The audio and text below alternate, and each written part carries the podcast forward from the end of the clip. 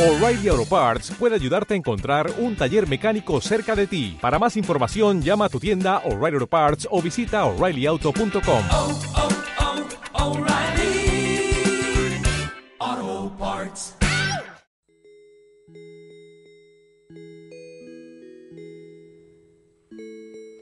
El día 24 de diciembre de 1998, un- en un pueblo de América, un niño llamado Esteban vivía en su casa con sus padres.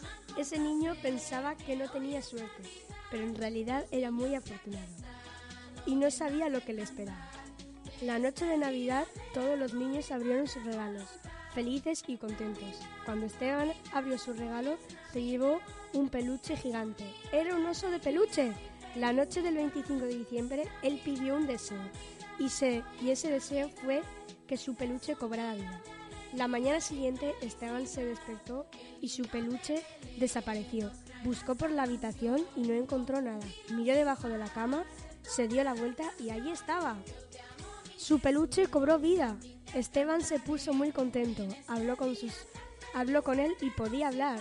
Se lo contó a sus padres y sus padres no se lo creían. Esteban se lo enseñó a sus padres y se asustaron mucho. Su madre alucinó y todo esto se convirtió en un deseo navideño. Esteban se encariñó de él para siempre.